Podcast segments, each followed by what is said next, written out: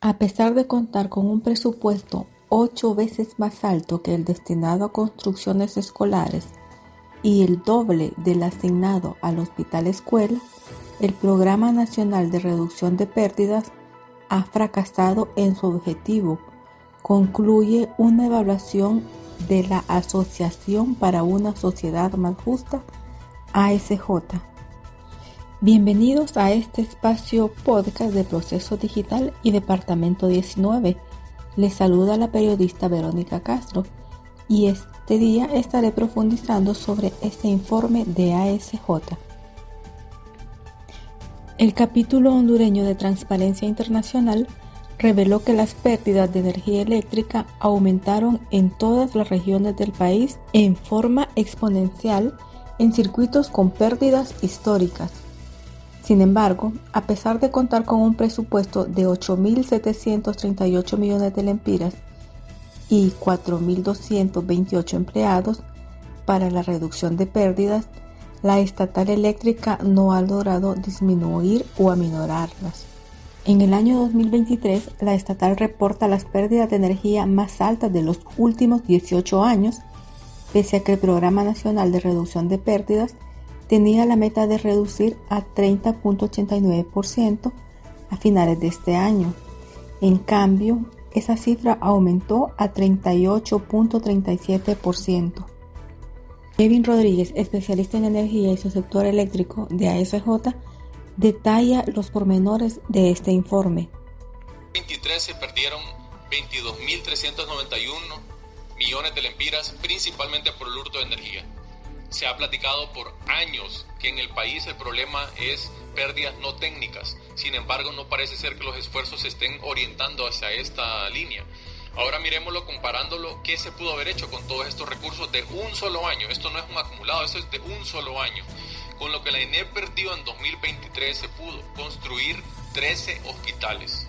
13 hospitales dotar de textos escolares a 1.800.000 estudiantes por 35 años, construir cinco represas como el tablón.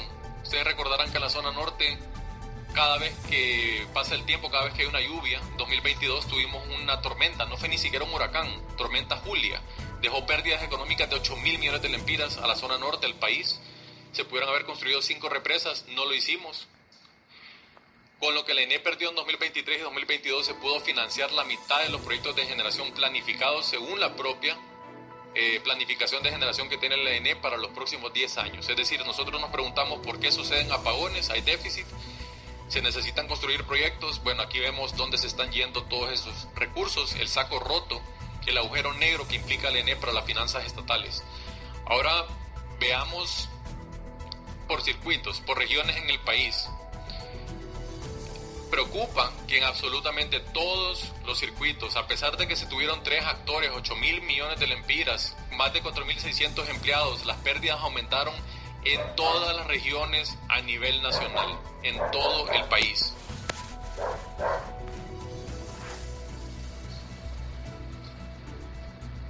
Hay casos que desde ASJ se ha hecho hincapié, ¿verdad? El caso de NACO, a pesar de contar con tres actores, más de 8.700 millones de lempiras, presupuesto de más de 4.600 empleados, las pérdidas aumentaron en todos los circuitos. Entonces, si nosotros vemos que se creó un programa nacional de reducción de pérdidas, se debió comenzar por los circuitos en donde históricamente se tiene más problemas, más pérdidas. En cambio, en estos dos años más bien han aumentado y ese es el caso de NACO. Cuando nosotros vemos NACO, estamos viendo que el 68% de la energía que fue consumida en ese circuito no fue facturada. Es decir, que solo el 32% se está facturando y no necesariamente que se está pagando, porque de ahí tenemos un problema de mora. Entonces, esto realmente preocupa.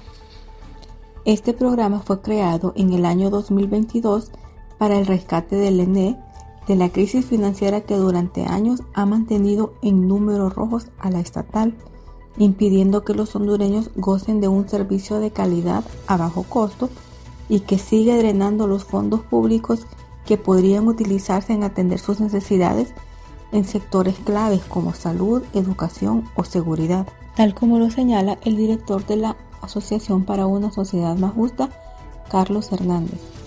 Como ASJ esto no nos gusta, o sea, no lo disfrutamos, da tristeza. ¿Por qué? Porque y, empezamos a hablar del tema no en la actual administración, lo empezamos a hablar desde antes.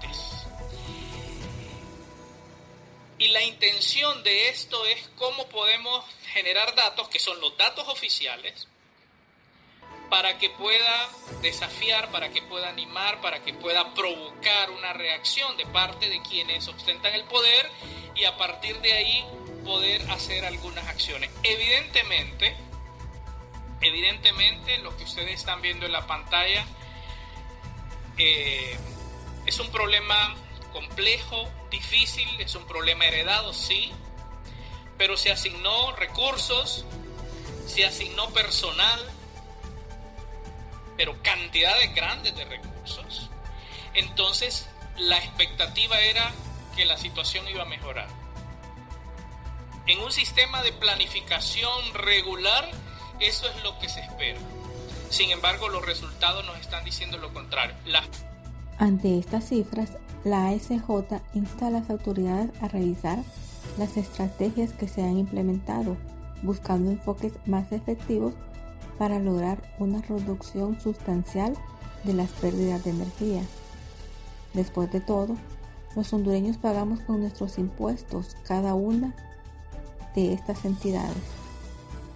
Hasta aquí el podcast de hoy sobre las pérdidas de energía en Honduras que llegan al nivel más alto en los últimos 18 años.